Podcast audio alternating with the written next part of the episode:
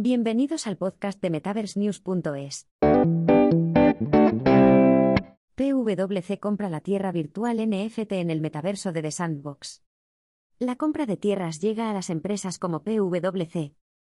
El gigante de los servicios profesionales PwC se ha convertido en la última gran empresa en subirse al carro del metaverso.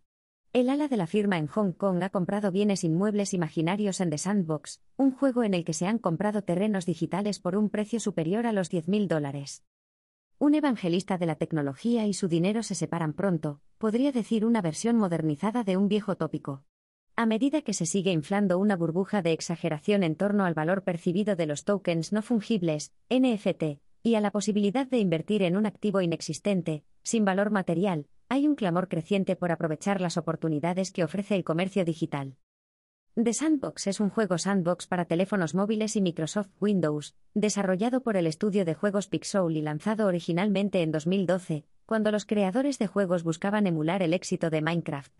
Al detectar una oportunidad para hacer pivotar la marca en un mercado emergente, el juego fue adquirido por Animoca Brands en 2018, y su nombre se utilizó para un juego de mundo abierto en 3D basado en blockchain. En mayo de 2019, Animoca consiguió 2,5 millones de dólares de financiación para el desarrollo de este proyecto.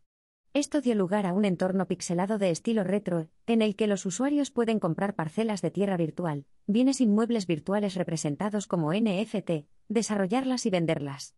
Según los datos de la cadena de bloques, las ventas recientes de tierra sin desarrollar han alcanzado unos 10.000 dólares, pero una parcela de tierra virtual en el metaverso se vendió por 4,3 millones de dólares en noviembre de 2021.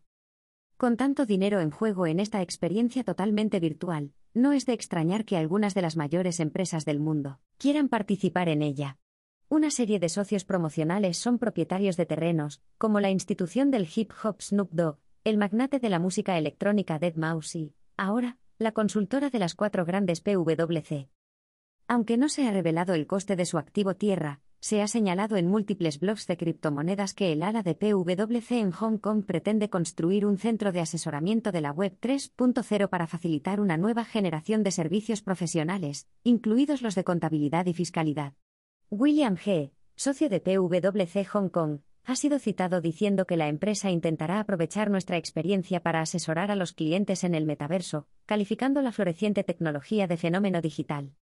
Queda por ver qué beneficios aporta la colocación de los servicios de PwC en un centro de asesoramiento digital en el metaverso, como se ha dicho, exorbitantemente caro, frente a cualquier otra parte de Internet de uso gratuito.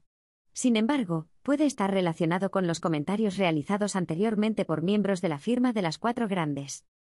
En julio de 2021, el líder de criptografía de PwC, Henry Arslanian, señaló que los fondos de capital riesgo y conglomerados similares con grandes recursos financieros estaban reduciendo las oportunidades de las empresas más pequeñas, a menudo familiares, de invertir y participar en el crecimiento de prometedoras empresas de criptografía.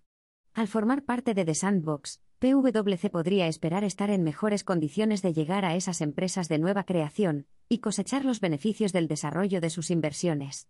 En diciembre, The Sandbox registró 4.450 usuarios únicos. Sebastián Borget, director de operaciones de The Sandbox, dijo sobre la llegada de PwC, el metaverso está abierto a los negocios. Damos la bienvenida a PwC Hong Kong para que experimente cómo The Sandbox fomenta nuevas experiencias inmersivas y formas de que las marcas conecten con los clientes.